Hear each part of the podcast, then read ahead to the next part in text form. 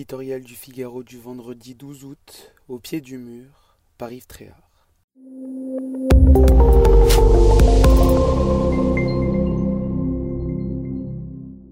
Le feu qui roule du nord au sud de la France, la canicule qui persiste, les rivières qui s'assèchent, les glaciers qui fondent, sans oublier ce beluga dont personne n'est capable de dire ce qu'il faisait dans la Seine. Certes, la chaleur est de saison, mais cet été ne tourne quand même pas rond et tout le monde se pose des questions. Certes, météo et climat ne sont pas synonymes, mais force est de constater que notre environnement quotidien a changé.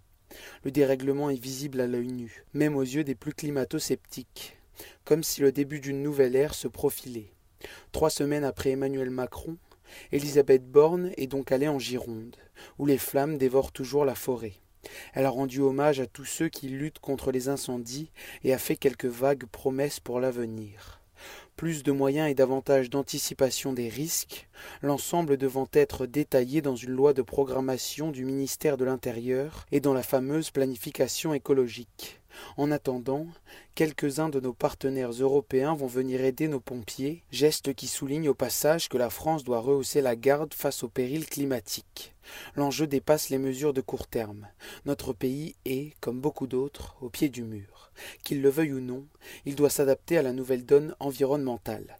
Comment? Certainement pas en suivant les dictates des adeptes de la décroissance ou des tenants de l'écologisme, mais en misant sur l'innovation. Un autre modèle économique doit être trouvé.